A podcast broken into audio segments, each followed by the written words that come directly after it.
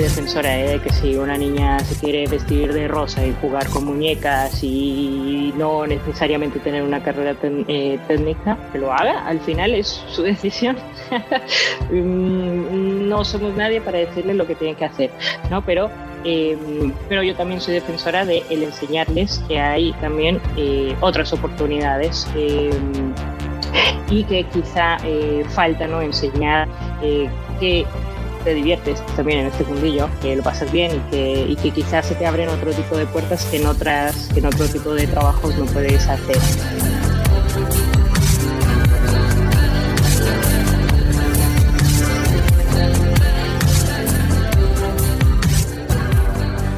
Hola a todos y a todas. Buenos días, buenas tardes o buenas noches en función del momento del día en el que escuchéis este programa. Yo soy Luis Hernández Valencia, iniciador e impulsor de Asturias Power. En el episodio de hoy contamos con Mariel Díaz. Mariel es la fundadora o la cofundadora de Triditive, una empresa asturiana que desarrolla su actividad en el mundo de la impresión aditiva, de la impresión 3D, y que, que aterrizó en Asturias desde, desde Colombia donde cursaba también estudios de ingeniería y en un intercambio con la Universidad de Oviedo pues eh, se vino para la EPI y para Gijón sin conocer eh, esta nueva eh, geografía que le iba a tocar vivir y de la cual pues bueno se, enamoró y, ha establecido su, centro de, vida desde aquí. Yo creo que, que la verdad es em, muy enriquecedor tener la posibilidad de, conocer para todos, además yo creo a Mariel, eh, su experiencia a la hora de, iniciar un proyecto empresarial, eh, cómo surge esa idea ya cuando estaba en la universidad, pero que tarda todavía un tiempo en, en llevar a cabo cómo surge la, posibilidad de, emprender desde aquí, eh, cómo eh, vienen esas primeras eh, inversiones, necesidades de inversión, aunque como, como escucharéis, han, han, ido haciéndose un poco esa idea de yo me lo guiso, yo me lo como, eh, hasta que bueno, pues han, tenido, han evolucionado, han visto la necesidad, lógicamente a nivel de futuro, de, tener que escalar ese hardware que han, que han desarrollado y ese eh, modelo de, gestión de calidad de la impresión que también han desarrollado, pues eh, les ha llevado también a,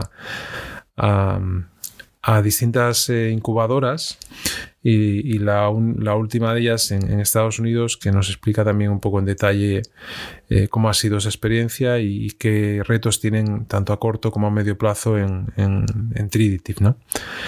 Así que nada, sin más, eh, os dejo con la entrevista a Mariel, espero que os guste y, como siempre, pues eh, que sea enriquecedor para, para todos. Empezamos. ¿Qué tal, Mariel? ¿Cómo estás?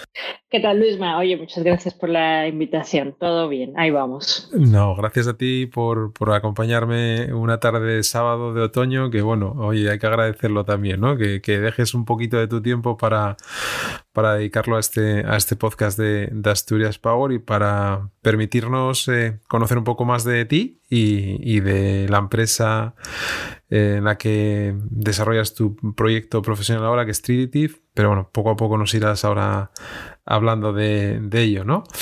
Em, bueno, a Mariel, eh, yo la conocí hace dos años aproximadamente, eh, eh, con motivo de, del primer acto de Asturias Power que celebramos en, la laboral en diciembre, el 27 de diciembre del 2018, y fue una de las invitadas que participó en una de las mesas redondas que denominamos los de aquí, ¿no? los de aquí, profesionales asturianos o allegados, porque Mariel en este caso es una de las allegadas que, que, ha aterrizado en Asturias, nos contará ahora también cómo, cómo ha sido o cómo fue esa, esa llegada aquí al Principado de Asturias y, que desde aquí pues intentan lógicamente eh, construir futuro, eh, mejorar modelos de negocio, implantar soluciones eh, pues novedosas también como hacen ellos en el, en el ámbito de la impresión 3D, de la, de la impresión aditiva. Pero, pero bueno, Mariel, lo primero, ¿cómo estás? Bueno, pues todo, todo muy bien, un poco accidentada, pero ahí vamos. bueno, la gente como no nos ve, eh, hay que contar que Mariel tuvo un pequeño percance con el coche eh, esta semana y yo la estoy viendo con un collarín que no se mueve, no, le permite mover mucho el cuello, pero bueno, son gajes del oficio y cosas que nos ocurren. Lo, bueno es que estás bien, que no te ha pasado nada más que, que esa pequeña contusión, me imagino, cervical. Y, bueno, pues eso, vuelvo a agradecerte todavía más el hecho de que estemos aquí, aquí juntos.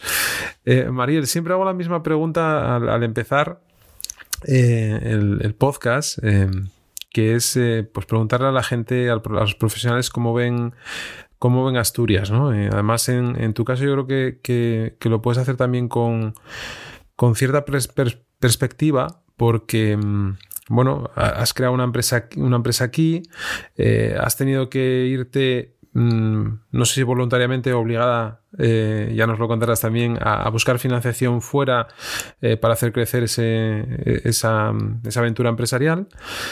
Entonces, ¿cómo ve Mariel Asturias? bueno, mm, a ver, yo Asturias la, veo, como dices tú, ¿no? desde dos enfoques. bueno, porque pienso mucho en el futuro y a veces me entra un poco de, de, ansiedad de lo que está sucediendo ahora mismo. Pero bueno, yo la veo desde dos enfoques, ¿no? Un enfoque es el enfoque, mm, bueno, pues con, con, ese sentimiento de la terrena, al final pues yo me siento también como, mm, que soy colombiana, me siento como una, una asturiana más y que lucha un poco por, por, la región, pero por otro lado, pues ese mismo enfoque al ser colombiana y al estar, eh, pues bueno, pues a caballo entre Estados Unidos, entre mm, España, pues también me hace verla y compararla también con lo que hay fuera. ¿Qué pasa? Y el suspiro viene a porque, bueno, pues veo cómo viene el futuro, ¿no? A raíz de, esta crisis y cómo se está gestionando y demás. Y sobre todo yo la veo desde el enfoque también de, las empresas y empresas de base tecnológica, startups, pymes, eh, cómo están afrontando la crisis de momento. De hecho, leí el otro día que el 35% de los trabajos en Asturias de cara a futuro, bueno, pues están en, en peligro. ¿Por qué? Porque se está destruyendo mucho del tejido eh, industrial que hay en la región. Y quizá yo también mm, lo, que, lo que veo es que, bueno, pues a veces quizá ese tejido eh, de pymes, ese tejido industrial, a veces se, se descuida y, y, es peligroso, es peligroso para el desarrollo económico. Sin embargo, bueno, eso es la parte negativa, ¿no? Pero también siempre tenemos que ver la parte positiva. Y la parte positiva es, eh, bueno, pues que todavía tiene mucho de, de, dónde realmente poderse desarrollar económicamente, de dónde poder recuperar trabajos, eh, tiene un potencial en cuanto a talento, que quizá eso es lo, lo más importante y lo que se debe eh, aprovechar eh, el talento de, bueno, de los jóvenes, de la gente trabajadora que hay aquí. Hay un conocimiento también en cuanto a fabricación, que por ejemplo desde nuestro lado lo estamos aprovechando.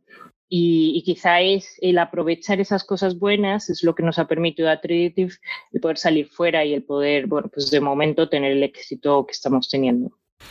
Sí, leía precisamente hoy eh, un, un, post que Carlos Barrabés eh, publicaba em, en su LinkedIn, que de hecho lo, estaba buscando, lo estaba buscando ahora mientras, mientras hablo contigo, eh, pero que decía eso, que muchas veces em, quizás no, no, apoyamos o, no defendemos eh, esas actividades que se inician, eh, que requieren eh, sobre todo libertad en cuanto a, la operativa, flexibilidad en, la financiación, flexibilidad en cuanto a la carga impositiva, flexibilidad en cuanto a la contratación de, trabajadores, que al final eso se traslada en, en talento, ¿no? Y decía él que era uno de los grandes déficits que teníamos no solamente en Asturias, eh, sino a nivel nacional, ¿no? Es decir, que, que, una empresa, por ejemplo, como la vuestra, que nace desde una tecnología que hoy en día eh, está creciendo y que sin duda mm, va a ser y está siendo ya muy importante dentro del ámbito industrial y en, muchas, en muchos sectores, pero que a veces nos falta ese apoyo mm, tanto institucional como mm, ya no institucional en cuanto a lo público, sino institucional en cuanto a la inversión, en cuanto a los bancos, en cuanto a la confianza, ¿no? Todo este tipo de cosas que, acabas de decir, ¿no? Que ahí yo creo que sí es verdad que nos queda un, recorrido grande todavía. Sí, sobre todo en, el ámbito de, las startups. Eh, quizá no se termina de entender que financieramente las startups eh, funcionan de otra manera. Eh, una empresa de base tecnológica lo primero que hace durante sus primeros años de vida es desarrollar la tecnología hasta tener un producto que les permita salir al mercado y empezar a tener tracción. Entonces, quizá ese modelo no se entiende y obviamente países como Estados Unidos, donde estamos ahora nosotros, bueno, pues consiguiendo la inversión que hemos traccionado a Asturias, Em, es el pan del día a día, es el día a día. Por ejemplo, mira, te, te, mm, te voy a comentar. Em, el acceso a la financiación, y de hecho sobre, eh, durante la crisis del COVID eh, en España es mucho más difícil para una startup. ¿Por qué? Porque sí que es verdad que se dicen, bueno, vamos a crear créditos blandos, vamos a crear unas líneas de financiación para que las empresas hagan frente a esta, a esta crisis, pero sí yo me estoy topando con muchos emprendedores, eh, también, bueno, de startups alrededor de España y aquí en Asturias también, y que les cuesta mucho por, por esa historia financiera, ese histórico financiero que tienen, eh, que no es igual que una pyme, no es igual que una, una gran empresa industrial. Eh, eh, y claro, pierden la oportunidad de poder acceder a esa línea de financiación y muchas veces tener que decirle adiós al proyecto que vienen, por el que viene luchando durante sus primeros años. Y ahora, mm, para más INRI, no hay un tejido, no hay un tejido inversor en la región. Tú para mm, realmente tener un tejido emprendedor eh, en la región necesitas que también se haga una atracción de tejido inversor. Pero para eso tiene que haber un conocimiento tanto de emprendedores, de cómo eh, levantar rondas de inversión, de cómo tienen que desarrollar una empresa para que realmente eh, pueda atraer capital riesgo y los inversores tienen que saber cómo es ese proceso. Eh, pero hay un desconocimiento, no hay suficientes inversores en la región que apuesten por esto eh, por desconocimiento, básicamente. Entonces, es muy complicado que se pueda traer ese tejido si no hay ese, esa, esa mezcla. Al final, sí, es una pescadilla que se muerde la cola de si no hay emprendedores, no hay inversores, pero es que si no hay inversores tampoco va a haber suficientes emprendedores. Entonces es complejo y es, bueno, empezar a, entenderlo. Es un proceso de evangelización al final. Sí, está claro. Eso de la evangelización lo tenemos que hacer en muchos, en muchos, en muchos aspectos. Sí, sí, sí, no, no cabe duda. Mariel, y y, volviendo a, la parte personal y, de inicio profesional, eh, ¿cómo acaba una, colombiana como tú en, un sitio como Asturias, ¿no? Eh, que soy una chica como tú en un sitio como este. bueno, em, a ver, soy sincera, ¿no? Yo vine por, por, suerte realmente. Mm, yo estaba haciendo ingeniería industrial en Colombia, en la Universidad Distrital en Bogotá. Y bueno, la verdad es que era muy buena estudiante y fue el primer año que mi universidad eh, mandaba estudiantes de intercambio a otro país. Entonces escogieron los mejores estudiantes de la universidad de ingenierías y pues como yo era de industriales y la, mi universidad tenía convenio con la Universidad de Oviedo, pues coincidió y me dijeron, bueno, Mariela, a ti te toca la Universidad de Oviedo. Y yo, bueno, pues no sé dónde es, pero, pero por allí vamos. Y nada, eh, 12.000 kilómetros después llegué a, a, Gijón eh, terminé el quinto año de carrera y la verdad es que me gustó mucho todo lo que vi y sobre todo eh, porque yo soy muy fan de la tecnología. Entonces, bueno, el acceso que tuve a la tecnología durante, mm, durante ese año de, de carrera eh, hizo que me decidiera a empezar también otra ingeniería. Y entonces decidí empezar ingeniería mecánica en la Universidad de Oviedo. Y bueno, pues ya el resto es historia. Me gradué de ingeniería mecánica en la universidad. Y durante ese tiempo ya, como ya tenía, ya era graduada de industriales, empecé a trabajar trabajar y estudiar al mismo tiempo. Y, bueno, pues ahí fue cuando nació todo el tema de, la impresión 3D y empecé a trabajar con ello. y, cuando, bueno, lo primero, mira, una, cosa que también eh, eh, estoy preguntando eh, en otro podcast que, estoy haciendo, que no, que está vinculado a, a temas de data, em, lo hago con gente que está afuera, eh, con profesionales que han estudiado no, no, no, necesariamente en la Universidad de Oviedo, sino en, otras universidades, y les pregunto que si en esa educación que recibieron, si, echaron algo en falta ¿no? dentro de, ese ámbito educativo. Tú acabas de decir que, te permitió em, eh, digamos, acercarte a la tecnología. No sé si, notaste, por ejemplo, mucho cambio entre eh, lo que estabas eh, recibiendo en Colombia con respecto a lo que está, recibiste aquí. Muchas veces pensamos que lo de Colombia tiene que ser peor, o lo de México, o lo de Chile, o lo de Uruguay, no lo sé. Y, seguramente que nos sorprenderíamos, y doy fe de ello, de la gran preparación que también hay en muchas universidades de, estos países y que, sobre todo con el tema del idioma, del inglés, nos pegan mm alguna, alguna, que otra, alguna que otra vuelta, ¿no? Pero no sé si, si en este caso tú echaste algo en falta eh, cuando estabas aquí estudiando. Mm, hombre, es, es, diferente el enfoque que se da en tanto Colombia como en España, ¿no? Por ejemplo, eh, y yo al final pues intento quedarme siempre con lo mejor de cada sitio. Por ejemplo, eh, de lo que eché de menos cuando estaba estudiando ingeniería en España es la parte práctica. En Colombia sí que, por ejemplo, eh, yo tengo esa vena emprendedora, ¿vale? porque yo estudiaba industriales, pero eh, nos enfocaban también mucho hacia la parte de emprendimiento. Mi especialidad era administración y organización de empresas industriales. Entonces, desde el primer eh, semestre, yo tenía que empezar a crear empresas. ¿Vale? Y las teníamos que llevar a punto muerto. Y todos los meses teníamos que, todos los, perdón, todos los semestres teníamos que crear una empresa diferente, de lo que fuera pero eso te ayudaba a ti también a, pues, a saber cómo ganarte un cliente, a saber cómo, eh, bueno, pues cómo intentar ganar dinero de una idea de negocio que tienes en la cabeza.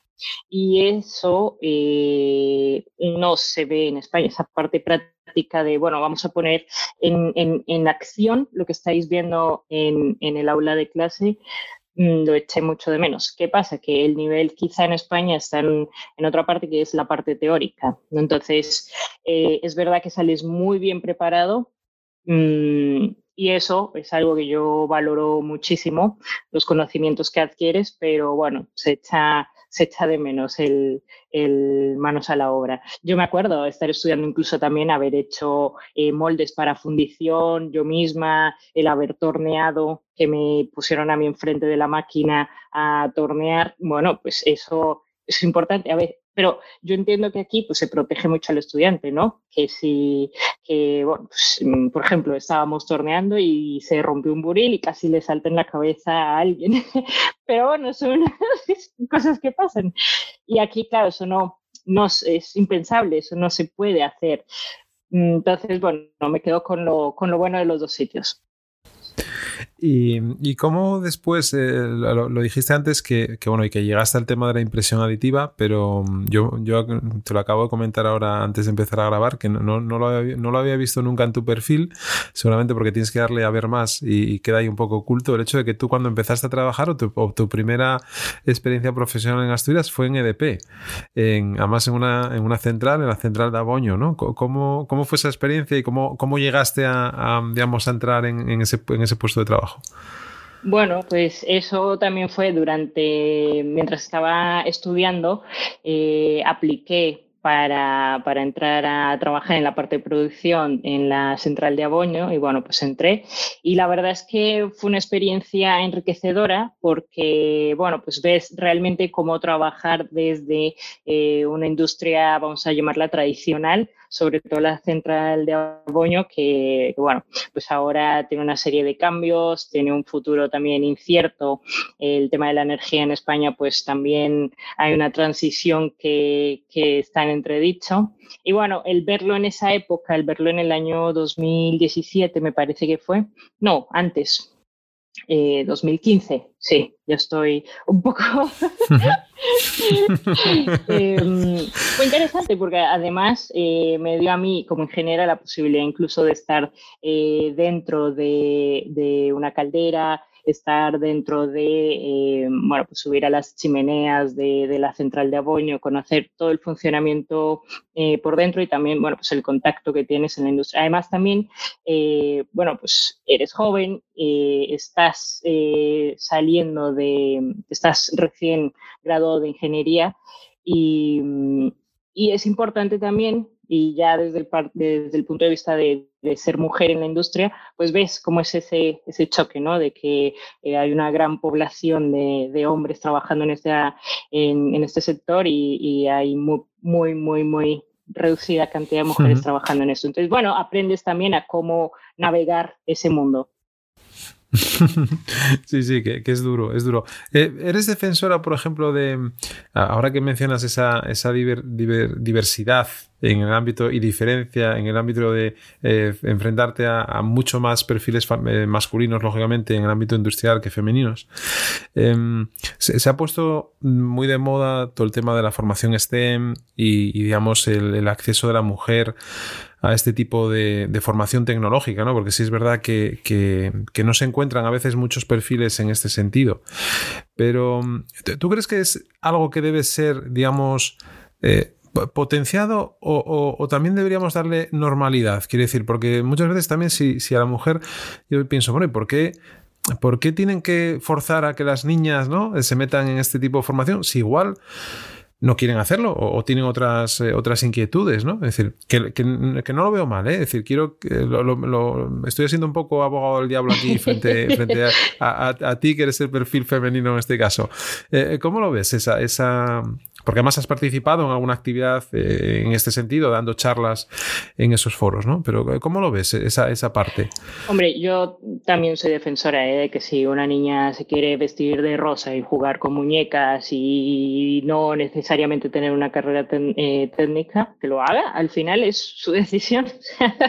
Mm, no somos nadie para decirle lo que tiene que hacer, ¿no? Pero Em, pero yo también soy defensora de el enseñarles que hay también eh, otras oportunidades em, y que quizá eh, falta ¿no? enseñar eh, que te diviertes también en este fundillo, que lo pasas bien y que, y que quizás se te abren otro tipo de puertas que en, otras, que en otro tipo de trabajos no puedes hacer.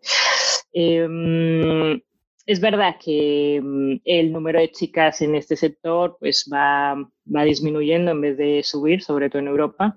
Em, luego también es verdad que tienes que luchar contra, incluso por ejemplo en, en, en, en mi caso, eh, solamente hay un 17% de mujeres que sean cofundadoras de un proyecto de base tecnológica en España. Y ya si te vas a, empresas más grandes, menos del 2% son mujeres CEO. Y luego ya si vamos a la parte de inversión, eh, menos del 2,4% eh, va a mujeres latinas y, eh, comunidad negra eh, de toda la inversión mundial que hay en empresas, ¿vale? De capital riesgo. Pero es que solamente, y ahora ya para más INRI, solamente hay un grupo selecto de 60 mujeres latinas que han levantado más de un millón de euros de financiación, en el cual ahora ya eh, estoy yo, pero, pero bueno, que son números muy duros, ¿no? Y al final, pues todos estos datos los tienes que dar para que eh, también se cree una conciencia de que falta más eh, por hacer. Y luego también, y ya para terminar, no solamente el preguntarle a las mujeres el qué se tiene que hacer para que a las chicas les interese esto o el, tema de la mujer en STEM, sino también preguntárselo a los hombres, porque a veces, bueno, pues luchamos un montón por, llegar y por eh, intentar incrementar esas estadísticas, pero luego tenemos que también cumplir con esa parte del haber llegado a, incrementar esas estadísticas, que es el, decir el qué hacer. Bueno, pues los hombres creo que también tienen eh, voz y voto en, esto. Sí, sin duda. Yo creo que sobre todo Em, lo que acabas de decir, ¿no? Yo creo que lo que hay que trasladar es eh, con el conocimiento eh, en todos los ámbitos y en este caso a los perfiles femeninos, porque es verdad que hay carencia de esos perfiles y lo que acabas de decir, pues eh, animarlas a que, a que, a que prueben, ¿no? A que vean otra, otras cosas, a que, como tú dices, que también con la ingeniería te puedes divertir y mucho y, y puedes crear proyectos y productos que mejoren lo que hay y que ayuden ayuden eh, a construir futuro también, ¿no? Eh, pero sobre todo que, se atrevan, ¿no? Que se atrevan a, animarse y a, y a, lanzarse, ¿no? A esa piscina eh, que, cuesta a veces, pero, pero sí, es verdad que, hay que dar esa libertad a, las chicas también para que lo hagan, lógicamente, ¿no? Bueno, y volviendo a, la parte de impresión, a la parte de impresión aditiva, yo, yo me acuerdo que la primera vez que, que vi una impresora 3D, em, una impresora em, de impresión aditiva fue en Prodintec, lo que ahora es Idonial. Hace ya Hace ya unos años, ¿eh? Pues no sé exactamente si te digo 2008, por ahí, yo creo que fue, hace, sí, más o menos, yo creo que fue por esa época. ¿Y, cómo llegas a, cuándo empieza en tu cabeza a, a, germinar eh, esa idea de, proyecto, de empresa en la cual eh, la tecnología de impresión, eh, el, poder modelar piezas y de, esas piezas que están en el ordenador, que están en un CAF, en un programa, de repente por intrusión, o, tú me explicarás ahora cómo, cómo se van construyendo. Encima cómo los, materiales van em, mejorando lógicamente en cuanto a resistencias y tipología de material que puedes eh, em, modelar con esas impresoras, pero cómo llega a ti esa idea y, cuándo dais el paso a, arrancar eh, Triditive. Pues eso, mi primer encuentro con, con, la impresión 3D fue durante em, mis estudios de ingeniería mecánica Em, teníamos que hacer un proyecto de diseñar, bueno, estábamos diseñando en 3D y teníamos que diseñar de aquellas una, una válvula. Y dije, bueno, pues para la presentación final em, voy a imprimirla. Y nada, sí, la llevé impresa a la universidad. Bueno, quedaron, quedaron todos alucinando porque, hostia, merece, ¿Y eso cómo lo hiciste? Entonces, bueno, les expliqué que era una maquinita que había hecho yo. Eh, de hecho, empecé viendo un poco videotutoriales de aquellas. Mm, no existían los kits que existen ahora que te puedes comprar.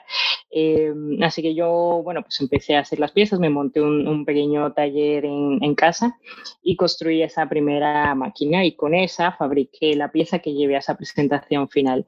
Y bueno, les estuve enseñando cómo funcionaba y demás. Y bueno, pues alucinaron. Y a raíz de ahí, pues dije, o sea, pues esto yo creo que es interesante, ¿no? A mí me gustaba mucho, yo, eso fue mucho, muy, muy Star Trek, del darle el botón y que tuvieras la pieza fabricada. Entonces dije, a mí esto me interesa, yo creo que puede haber un futuro en, en, esta tecnología y además es que si lo buscas por internet no hay nada, no hay nada en el estado del arte, no tienes información. Y bueno, ya de aquella ya son nueve años Em, y bueno, pues nada, empezamos a trabajar un poco, a desarrollar un poco la parte de, de robótica y coincidió también que em, uno de mis cofundadores, eh, que ahora es mi marido también, él estaba viviendo, José estaba viviendo en, en, China durante cuatro años. Cuando vino la crisis del 2007, decidió irse a, a China, estuve viviendo cuatro años allí y, y justo coincidió que conoció a eh, uno de los cofundadores de la primera empresa que creó en todo el mundo las impresoras 3D de escritorio, que es MakerBot estaban en, eh, coincidió que estaban en, en Asia y decidió comprar una de esas primeras maquinitas, que todavía, de hecho, la tenemos en el Museo de Triditive, en la exposición. Y eh, bueno, pues se la trajo a España porque estaba desarrollando un proyecto y de hecho se dio cuenta que el hacer, era un proyecto electrónica, ¿no? Y se dio cuenta que el hacer la carcasa para ese proyecto era más caro que desarrollar la electrónica. Entonces, bueno, pues vio también un nicho de mercado y regresó a España y bueno, pues también es asturiano. y nos conocimos por mm, eh, cuestiones del destino y empezamos a trabajar en ello. Yo también estaba estudiando chino de aquellas y, y bueno, pues coincidió, ¿no? O sea, coincidieron un poco el gusto por la tecnología, ese gusto por Asia, Asturias, etcétera, etcétera. Y bueno, pues ya te digo. saltaron, las estrellas ahí, ¿no? Ahí saltaron las estrellas.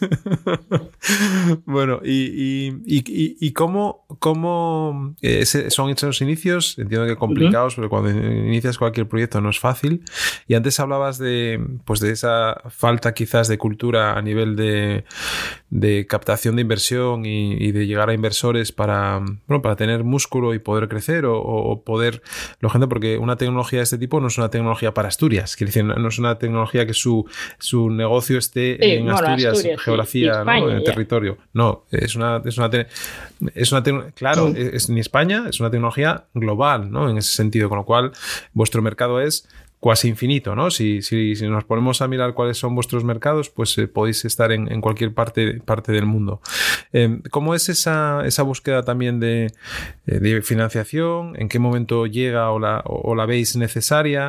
Eh, y también que nos cuentes un poco que aparte de, de, esa, de esos inicios, eh, se ha financiado a través de, un, de una incubadora un, un, proyecto en Estados Unidos también que yo creo que es interesante que, que, nos lo cuentes, porque además tenemos, te lo puedo asegurar, mucha gente en Estados Unidos que escucha, que escucha este podcast. Qué bien. Bueno, pues eh, nosotros empezamos en el 2016, a mediados, eh, constituimos Triditive como una spin-off de la Escuela de Ingeniería pero bueno, eh, empezamos sobre todo con una estrategia que se llama bootstrapping, que es eh, realmente, si lo traducimos coloquialmente, es el yo me lo guiso, yo me lo como. es el autofinanciarse, ¿vale? Entonces, claro, mi objetivo era realmente ver si existía una, si existía atracción eh, con esa tecnología, si realmente había un potencial de clientes que pudieran eh, adquirirla. Entonces, claro, porque cuando es una tecnología muy novedosa, tú lo primero que tienes que hacer es si hay un encaje, si realmente es el momento adecuado de la tecnología, porque muchas ideas fallan porque o eh, vienen demasiado pronto o llegan demasiado tarde. Entonces, bueno, ese era uno de los puntos que me quería asegurar efectivamente empezamos a, trabajar eh, buscando un poco de clientes, empezamos a hacer eh, fabricación bajo demanda y eh, bueno, pues al mismo tiempo desarrollamos esta idea de las máquinas. Empezamos a desarrollar las primeras impresoras 3D y en el año 2018 pues fue cuando me surgió la, en el año 2017 me surgió la gran idea. La gran idea era, mmm, claro, nosotros realmente cómo podemos escalar este, este negocio, ¿no? Y entonces ahí, fue, ahí llegó el punto de decidir, decidir quedarte como el, un negocio típico, ¿vale? Un negocio, vamos a llamarlo familiar, eh, o escalar, ¿eh? e irte por ese camino de la startup y muy rollo americano, que quizá aquí no se lleva y no se ve quizá tan bien, pero bueno, era mi enfoque. Y, y, bueno, pues surgió la gran idea de que si queremos escalar, pues necesitamos una tecnología que nos ayude a escalar, que no tengamos que estar, eh, qué sé yo, a las 3 de la mañana eh, mm, yendo al taller para ir a retirar la pieza para que continúe la fabricación. Entonces dije, solo tenemos que automatizar, tenemos que meter sistemas de robótica avanzada eh, para la fabricación, tenemos que meter sistemas de automatización y eh, tenemos que meter pues, ya algoritmos de, de, inteligencia artificial. Bueno, en nuestro caso es Machine Learning. Entonces, bueno, pues surgió esta idea de la AMSEL. Y eh, bueno, pues en el año ya, eh, a inicios del, del, 18, fue cuando cerramos con nuestro primer Business Angel. Yo también había mmm, conseguido, bueno, pues financiación eh, pública y bueno, ya cuando fuimos al Business Angel le dije, mira, nos falta este este trozo para completar la financiación y poder sacar este proyecto adelante. Impulsa, Gijón Impulsa nos apoyó para sacar ese primer proyecto de AMSEL adelante y lo presentamos a finales del 18. Eh, de hecho, la máquina, bueno, pues la presentamos aquí en, en, Asturias, en un evento que hicimos, trajimos expertos de la región, invitamos empresas industriales y tuvo muchísimo impacto, que para nosotros también pues es una validación a que realmente pues eh, hay una necesidad y estamos, solu eh, estamos solucionando ese, ese problema que, que tienen. Eh, la llevamos a Alemania a Frankfurt, una de las ferias más importantes de fabricación aditiva, y nos seleccionaron como tecnología clave emergente de fabricación aditiva de ese año. Eso para nosotros también fue el siguiente paso en cuanto a validación internacional, porque vas a la meca de, de tu tecnología de fabricación aditiva y te dicen, oye, eres bueno.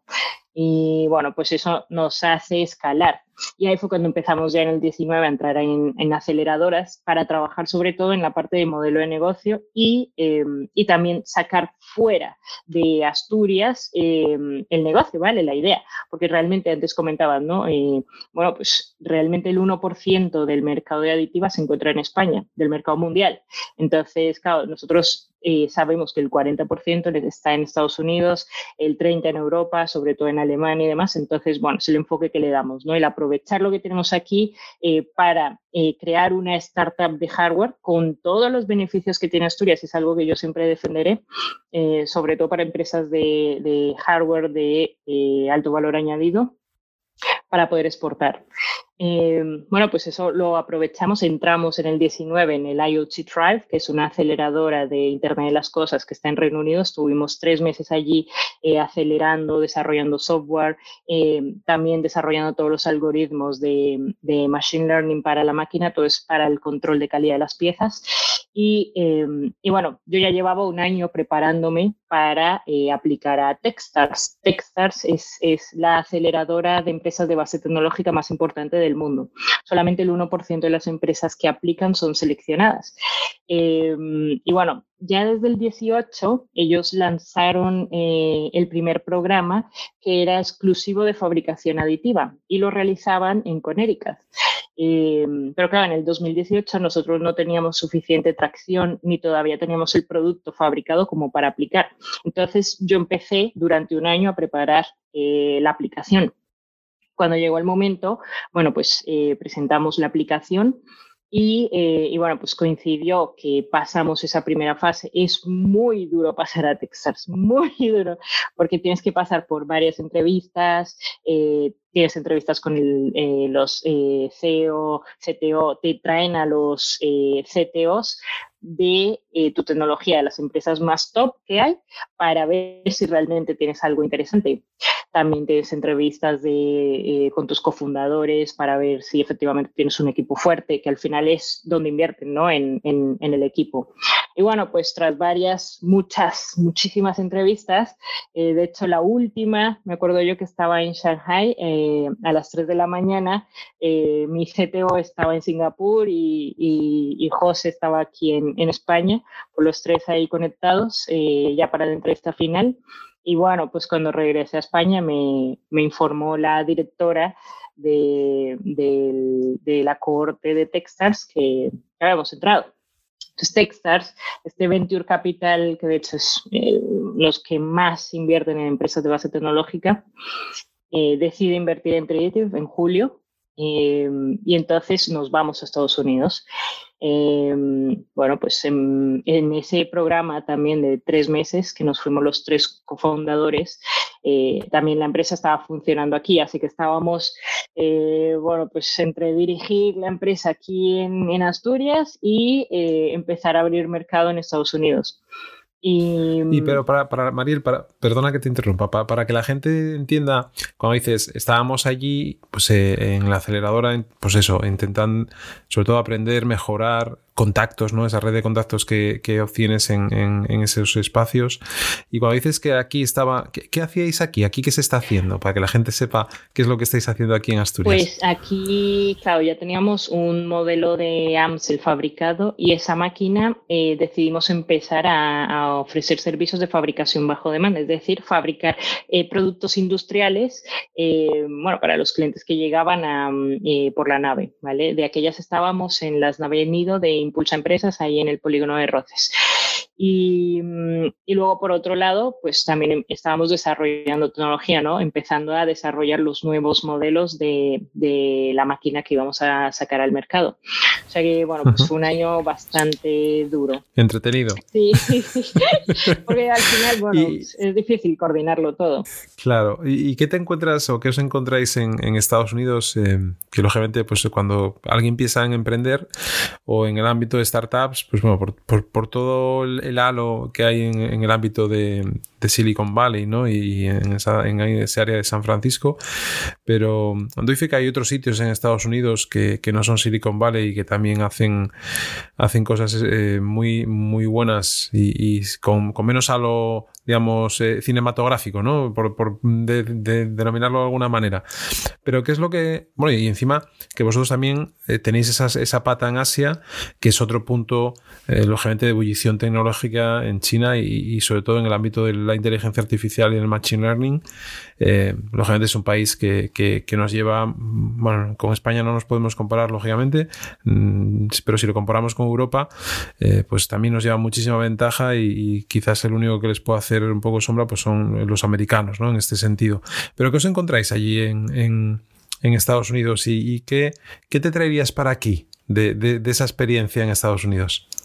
Pues mira, realmente Estados Unidos mm, lo que tiene Es que depende mucho del sitio, ¿no? obviamente comenta Silicon Valley porque quizás es lo más conocido, pero eh, tú como emprendedor tienes que ver en qué región tiene sentido eh, dependiendo del tipo de proyecto que tienes, ¿no? Entonces, nosotros, por ejemplo, tenía mucho sentido ir a Connecticut porque tiene una historia industrial importante. De hecho, donde abrimos la sede de Trinity Estados Unidos, eh, fue donde fue Henry Ford a aprender cómo hacer fabricación en serie y fue a la sede de Stanley Black Decker, eh, porque claro, allí estaban fabricando eh, tornillería de manera continua y obviamente se va al céntimo y tiene que ser un proceso muy optimizado. Entonces, bueno, pues eh, esa historia de, de, cómo crear un sistema automatizado de fabricación, pues para nosotros tenía sentido ir allí. Además, otra cosa que tienes que tener en cuenta es si realmente hay un ambiente de inversión. Obviamente también, y volvemos a lo mismo, se conoce Silicon Valley porque es el que se lleva el mayor porcentaje de, en cuanto a inversión, ¿no? Pero hay otros sitios que quizá, dependiendo del tipo de proyecto, te es más fácil, ¿no? Si eres software, obviamente vete a Silicon Valley. En nuestro caso somos hardware, por eso vamos a un sitio de tradición industrial.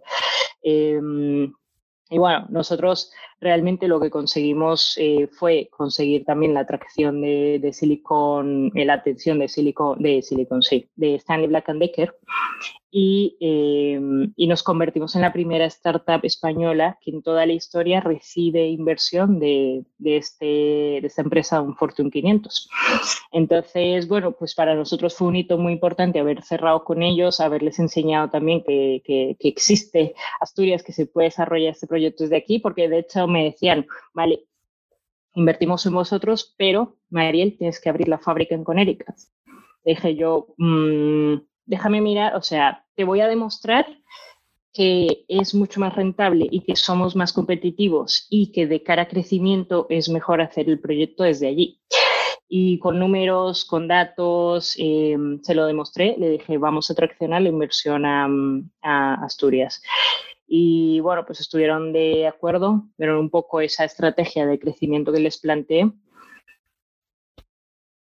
y, bueno, pues en marzo cerramos con ellos y en mayo eh, traccionamos también, eh, porque al final también tienes que tener un apoyo nacional, eh, inversión de unas empresas. Entonces, bueno, en total hicimos un millón de euros de financiación para este año, que estamos invirtiendo un millón este año en ahora abrir una mega fábrica que esperamos sea la mayor fábrica de, de aditiva de España en, en los próximos meses. Así que bueno, estamos en esa fase. Y de Estados Unidos, ¿qué, no, qué me traigo? Bueno, pues eh, la facilidad de networking, la facilidad de, de, que tú como emprendedor puedas tener acceso pues, eh, a comentarle tu proyecto a cualquier inversor, que, que te conecten rápidamente, ¿vale? Sin, eh, sin necesidad de que haya un intermediario, ¿no? Sin mucha, sin mucha burocracia. Correcto.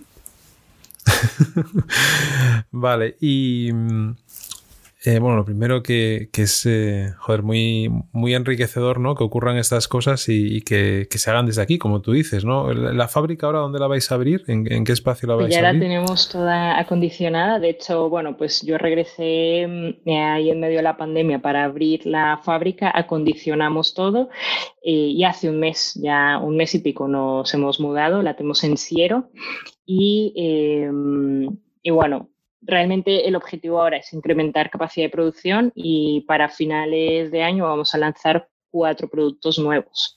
Así que muchos cuando hablas de, Cuando hablas de productos, hablas de impresoras, eh, máquina, es decir, máquina que imprime cosas, ¿no? Que, En este caso, que, imprime piezas. ¿Y en, en qué, en, qué materiales o tenéis una especialización solamente en la tecnología que tiene esa máquina? O sea, el, software que gestiona, por decirlo de alguna manera, el, cabezal eh, ¿no? que hace que, las piezas vayan cogiendo forma, o también en la capacidad de mm, eh, cambio de materiales tipología de materiales que pueden, que, con los que podéis trabajar? Eh, nosotros tenemos eh, dos productos de máquina, ¿vale? Por un lado está Amsel, que Amsel lo que nos permite es fabricar grandes series eh, de diferentes tipos de productos. Al final es una, una, célula de fabricación flexible. eh, y funciona de manera automatizada, ¿vale? Ahí sí que tenemos un software que te controla toda la fábrica, te controla el proceso de fabricación y además lo que comentaba antes, ¿no? Eh, unos algoritmos que nos permiten controlar la calidad de las piezas que son fabricadas. Cuando lanzamos Lamsel fuimos la primera eh, empresa que lanzó una máquina con la posibilidad de imprimir tanto en metales como en polímeros, que era algo que no se había visto hasta el momento. Eh, y es eh, nuestro enfoque, ¿no? Eh, permitirle a nuestros clientes que puedan, que tengan la suficiente flexibilidad como para poder decidir en qué material van a trabajar en la máquina, porque normalmente tienes que decidir o me voy a metales o me voy a polímeros y tienes que hacer unas inversiones muy elevadas. Nosotros queremos que esta tecnología salga del laboratorio como ha estado durante todos estos años, queremos ponerla en una línea productiva que se ponga a producir en, en, en serio y en serie. Y, y luego, por otro lado, tenemos eh, unos módulos que lanzamos a finales del año pasado. Es eh, solamente una máquina, ¿vale? Pero tiene mayor capacidad de impresión, en este caso de medio metro. Y estos módulos los empezamos ya a, a instalar en el ejército de tierra. De hecho, nos convertimos en el primer proveedor de fabricación aditiva para el ejército de España. Y, em, y, bueno, pues la verdad es que ha sido también un proceso complicado el llegar al ejército, pero bueno, a nosotros como startup también nos ha permitido crecer y el demostrar que nuestra tecnología, eh, bueno, pues ya ha alcanzado un grado industrial, tenemos que pasar normativa eh, de la OTAN, tenemos que pasar eh, certificaciones CE y demás. O sea que, bueno, pues ya hemos llegado a un nivel de industrialización que nos permite salir al mercado. Y para finales de año, pues lanzaremos una nueva versión de, de Amsel. Eh, lanzaremos nuevas versiones de módulo y otros eh, dos productos que eh, ya veréis. bueno, eso, eso lo guardamos ahí para que lo para que lo expreses tú y tu equipo eh, debidamente y lo, lo anunciéis, ¿no? No, ¿no? no vayamos a despertar a la competencia, ¿no? bueno, Mariel, y, mm, por ir terminando y no, no, no robarte más tiempo, em, ¿qué retos tenéis ahora? Eh, bueno, me imagino que retos, eh, me vas a decir que crecer, mm, ser más eficientes, no sé si otro objetivo es captar más inversión o, eso eh, tenéis un dentro de vuestro planteamiento estratégico, pues yo qué sé, eh, mira, si todo va bien, pues en nuestra próxima ronda, pues puede ser en, lo que sé, en 2022 o, cuando toque, ¿no? No sé si todo eso ya lo tenéis eh, armado, pero sobre todo retos a corto y retos a, y retos a medio plazo que tiene Triditive. Sí, a nivel de vista estratégico, nosotros tenemos muy definido cómo es el plan de financiación de, de ¿no? Al final, pues lo que te dije al principio, adoptamos un modelo muy americano y en América está eh, muy definido de cuando lanzas una, una ronda presemilla, semilla, serie A, B, C, D, etcétera. Nosotros ahora mismo eh, hemos cerrado eh, una serie semilla en Estados Unidos, pero por importe de inversión y, y demás cuestiones sería una serie a en Europa, ¿vale? O sea, ha sido un hito grande. Em, pero no paramos ahí. Eh, nosotros para finales del próximo año quisiera, quisiéramos abrir una nueva ronda de, financiación, pero para ello tienes que cumplir con una serie de hitos. Ese es el, el, mediano plazo, ¿no? Pues ahora a corto plazo, ¿qué tienes que demostrar? Eh, tenemos que demostrar pues, que realmente hemos abierto esta fábrica, eh, que hemos incrementado capacidad de producción, que hemos, somos capaces de lanzar este producto, que hemos incrementado nuestra facturación, es verdad que eh, a, pesar, a pesar de todo, el COVID ha acelerado Triditive y, hemos multiplicado con creces la facturación que teníamos frente a los años eh, anteriores. Sí, porque se ha visto la necesidad de reducir esa cadena de suministro, de que tienes que fortalecer la fabricación local y al final, ¿cómo fortaleces la fabricación local? Pues con una célula de fabricación flexible como la que nosotros hemos construido. Entonces, bueno, pues esos son los hitos que tenemos ahora. De hecho, en menos de un mes hemos duplicado el equipo. Entonces hemos pasado a ser ya 13 personas trabajando en Traditive y, bueno, pues son retos importantes que se vienen en cuanto a estructura, en cuanto a gestión, en cuanto a cómo controlas ese crecimiento, eh, pero bueno, que está todo muy, muy estructurado, ¿no? Ahora el objetivo es crecer y crecer y crecer.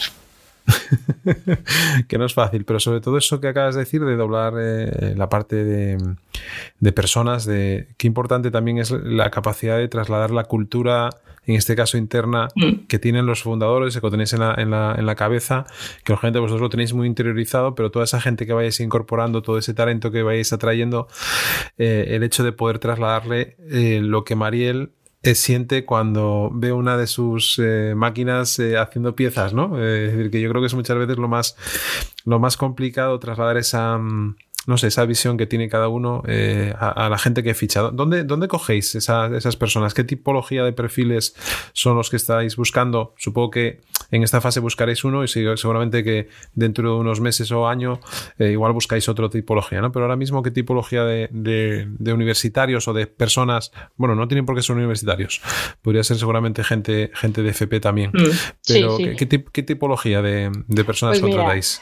Em, hombre, nosotros siempre nos gustaría que supieran algo de impresión 3D, pero sabemos que es muy complejo, entonces al final los formamos nosotros. Eh, lo que hicimos fue incrementar nuestro equipo de ingeniería, así que tenemos ingenieros mecánicos, mecatrónicos, y una vez completamos ese equipo de ingeniería y lo fortalecimos, eh, ya empezamos a, incorporar en el equipo eh, gente de FP. Entonces ahora ya tenemos gente de FP de automatización industrial, de eléctrica, electrónica. Eh, bueno, también tenemos mm, gente también que no tiene por qué saber de, fabricación aditiva en administración, contabilidad, marketing, diseño. ya hemos creado pues, un equipo importante. ¿Qué pasa? Que normalmente y por esa vinculación que tengo con la universidad, pues normalmente intentamos eh, buscar eh, ingenieros de la EPI y se nota mucho, mucho, muchísimo el talento, sobre todo los que son graduados de, industriales, los que son graduados del máster de mecatrónica que hemos incorporado, pues son chicos con un talento espectacular. Pues yo creo que, es un ejemplo, ¿no? el hecho de de crear algo desde aquí eh, y tener la capacidad de, alimentar el espíritu eh, emprendedor también de esas otras personas que, que captáis y, y que incorporáis a la empresa, yo creo que es algo que, lógicamente hay que, hay que agradeceros. Bueno, Mariel, pues nada, em, no te voy a robar más tiempo. Lo primero, eh, darte las gracias por, ya te lo dije al principio, darte las gracias por en esta situación un poco accidentada que hemos tenido. Em, sobre todo darte las gracias también por, por, bueno, pues por soñar, ¿no? Eh, yo creo que muchas veces em, hay que soñar con los pies en el suelo, como siempre decía eh, mi abuela y, siempre me lo repite mi madre, que, yo soy muy soñador y me empiezo a soñar y muchas veces te tienen que bajar ¿no? para sentarte ahí los pies a la tierra.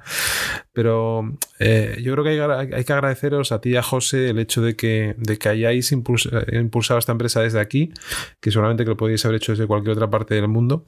Em, y, bueno, pues yo creo que nuestra labor es contarlo, ¿no? Eh, difundirlo, em, contar estas historias de no solamente desde este podcast fijarnos en los que han tenido éxito fuera, que también, y que hay mucha gente asturiana eh, que está por el mundo y, que han, bueno, pues que desempeñan su actividad en puestos muy importantes. Pero coño, yo creo que es tan importante o más el hecho de que desde aquí podamos hacer eso también, ¿no? Eh, y pues nada, yo simplemente darte las gracias eh, a ti y a José por, por, por, iniciarlo, por mm, plasmarlo en un papelín o, en una libreta o en el ordenador, donde fuese, pero sobre todo por llevarlo a cabo, ¿no? Porque eso es todavía más importante. Puede ser una idea, eh, puedes hacer un máster, puedes acabar la carrera, puedes tener una idea genial, pero si esa idea no se plasma en un proyecto y se ejecuta, pues en idea se queda, ¿no? No, genera valor ni impacto en Asturias, que es lo que necesitamos, que empresas como la que eh, Mariel y José, en este caso Trivity, han, han, fundado, pues que tuviéramos unas cuantas, ¿no? Yo creo que ahí hay gérmenes eh, em, que están saliendo y que ojalá salgan muchos más. Así que, Mariel, muchísimas gracias. Gracias a ti, Luisma. Y lo de siempre, gracias, de hecho, porque nosotros comunicamos poco, tenemos que empezar a trabajar en ello, lo sabemos, pero gracias por ayudarnos también a, bueno, pues a contar esta historia porque bueno, es importante que otras empresas que lo están intentando sepan cómo se hizo y también el quizá abrirnos, ¿no? El abrirnos e intentar que se conozca cómo es el proceso para que ellos también lo intenten. Claro, pero bueno, el tema de comunicar, yo creo que al final eso tiene su momento también, ¿no? Si tú tienes un buen producto, mm. o sea, has tenido una buena idea, has lanzado, eh, también hay que decir que vosotros desde el primer momento habéis cuidado el diseño y la comunicación de Triditive, es decir, la, la, marca de Triditive. Em, hay que. Dime quién la desarrolló, que ahora se me fue, hombre. Em, eh, Manu y. Ah, de la página web volumínica. perdón, es que no me, salía. Manu, y que no me salía, no me salía ahora. Em, pero que siempre habéis cuidado ese detalle, ¿no? Eh, eh, que yo creo que es muy bueno. Otra cosa es que tengáis la capacidad de comunicarlo de manera constante, ¿no? Seguramente que no es el momento. Eh, vuestros hitos ahí están. Y si estamos hoy hablando es porque habéis y estáis haciendo ruido y, tenéis presencia y lógicamente pues oye, los que tenemos esa posibilidad de daros eh, voz y, de trasladarlo, pues eh, yo creo que es lo que tenemos que hacer, ¿no? Así que nuevamente gracias y yo siempre termino de la misma manera que Mariel, nos vemos en el camino. Gracias, mismo. Nos vemos. Un abrazo fuerte. Un abrazo. Chao, chao. Espero que os haya gustado esta entrevista con, con Mariel. Eh, que os haya motivado y que, también os haga reflexionar sobre las posibilidades que, tenemos en Asturias de, aportar valor a, nuestra región, a nuestro entorno y de, tener la capacidad de desarrollar proyectos innovadores. Yo creo que el caso de Trinity es claro eh, y llegan en un momento, yo creo, idóneo. Eh, en un momento en el que esa tecnología les va a permitir llegar a, innumerables clientes que van a demandar esta tipología de impresión. Y, nada, simplemente pues eh, desearles toda la suerte desde, desde este podcast, desde Asturias Power, a María La José y, a todos los trabajadores que forman parte de, de Triditive. Simplemente animaros a a que sigáis eh, el podcast de Asturias Power en las plataformas en las que estamos visibles, en Google Podcast, en Apple Podcast, en Spotify, en Evox y en Podimo y que bueno pues que os animéis a compartir y a recomendar eh, este canal de comunicación que ponemos a disposición de, de todos vosotros. Así que nada, un abrazo fuerte y, nos esperamos y nos oímos en el próximo episodio del podcast de Asturias Power.